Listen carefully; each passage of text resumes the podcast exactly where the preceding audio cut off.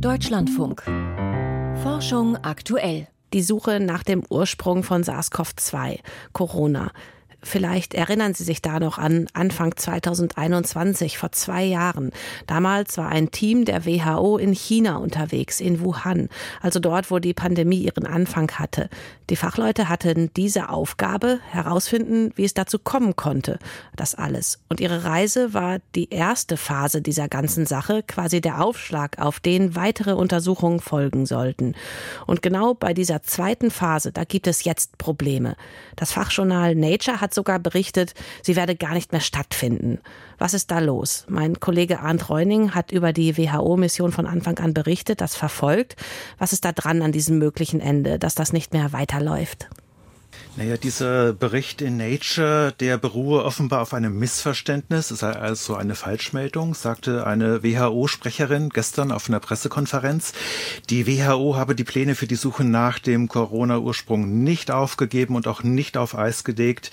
Allerdings habe es gewisse Änderungen der Pläne gegeben. Diese zweite Phase, die liege nun in Verantwortung eines permanenten WHO-Gremiums von Pandemiefachleuten. Das nennt sich SAGO, ist gegründet worden schon im Juli 2021 und dessen Fokus liegt ganz breit auf neu aufkommenden Infektionskrankheiten, aber auch die Suche nach dem Ursprung von SARS-CoV-2 ist Aufgabe von SAGO. Das heißt, die Arbeit wird fortgesetzt, sie wird auf keinen Fall beendet, sagt die WHO. Aber woher kommt dann das Ganze, dieses Wirrwarr? In dem Nature-Artikel haben sich auch bekannte Wissenschaftler ja geäußert und das so gesagt, dass sie nicht davon ausgehen, dass dann nochmal ein Team nach China reist. Naja, bisher ist da einfach noch nicht viel passiert, um diese Suche vor Ort voranzutreiben. Und das ist natürlich auch schwierig in der momentanen politischen Situation. SAGO, diese Kommission, hat Vorschläge gemacht, welche Studien in China nun stattfinden müssten. Und gestern auf der Pressekonferenz der WHO, da klang es so, als sei China nun dafür verantwortlich, dass diese Studien auch tatsächlich durchgeführt werden. Also zum Beispiel auf Tiermärkten in und um Wuhan, bei Farmen, äh, die jene Tiermärkte beliefert haben. Also es gibt seitens der WHO WHO noch die Bitte um Zusammenarbeit mit China, aber es klang auch bei der Pressekonferenz durch, die Kooperation, die funktioniert nicht wirklich gut. Gründe dafür wurden allerdings keine genannt. Also offiziell nichts von der WHO zu den Gründen, aber inoffiziell gibt es da ja Wissen, also was da nicht so gut läuft, warum das mit China nicht so gut läuft.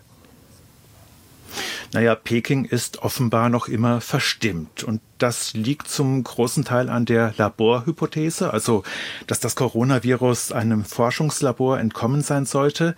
Äh, die WHO-Experten hatten ja gesagt, sie halten es für extrem unwahrscheinlich, aber es ist eben nicht komplett vom Tisch. Und alleine das reicht wohl auf, um die Kooperation zu lähmen. Und auch schon in der ersten Phase, damals, 2021, da lief ja nicht alles rund. Das war eine gemeinsame Mission von WHO und China und die unterlag gewissen Zwängen. Also die WHO-Fachleute, die hatten gesagt, sie konnten sich nicht frei bewegen in Wuhan. Sie fühlten sich auch politisch unter Druck gesetzt seitens der Chinesen. Sie hatten nicht den vollen Zugriff auf alle Daten. Äh, China hatte da eine gewisse Vorauswahl Auswahl getroffen und das WHO-Team, das hatte die Rohdaten gar nicht zu Gesicht bekommen. Also China hat nach dieser Mission auch immer wieder geton, betont, das Coronavirus, das stamme aus dem Ausland. Das sei importiert worden über Tiefkühlkost. Und das ist so auch ganz allgemein die Strategie äh, von der chinesischen Regierung zu sagen, äh, wir äh, verorten den Ursprung im Ausland, also soll man jetzt bitte schön dort weitersuchen und nicht hier bei uns. Das ist also der Blick auf die Rolle von China. Aber wenn wir jetzt mal auf die WHO selbst schauen, hatte die denn eine gute Rolle? Also hat sie da vielleicht auch selbst was zu dem Ganzen beigetragen?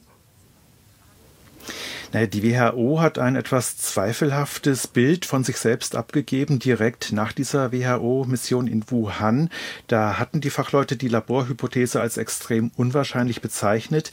Aber schon wenige Tage später, da erklärte der WHO-Chef Tetros, alle Thesen, alle Spuren würden weiterverfolgt, auch die These vom Laborursprung.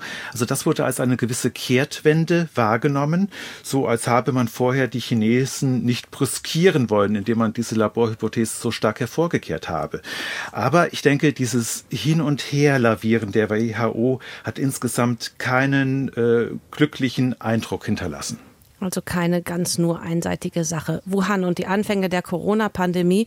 Die WHO-Mission dazu hat mit so einigem zu kämpfen und Arndt Reuning hat die Lage für uns eingeordnet.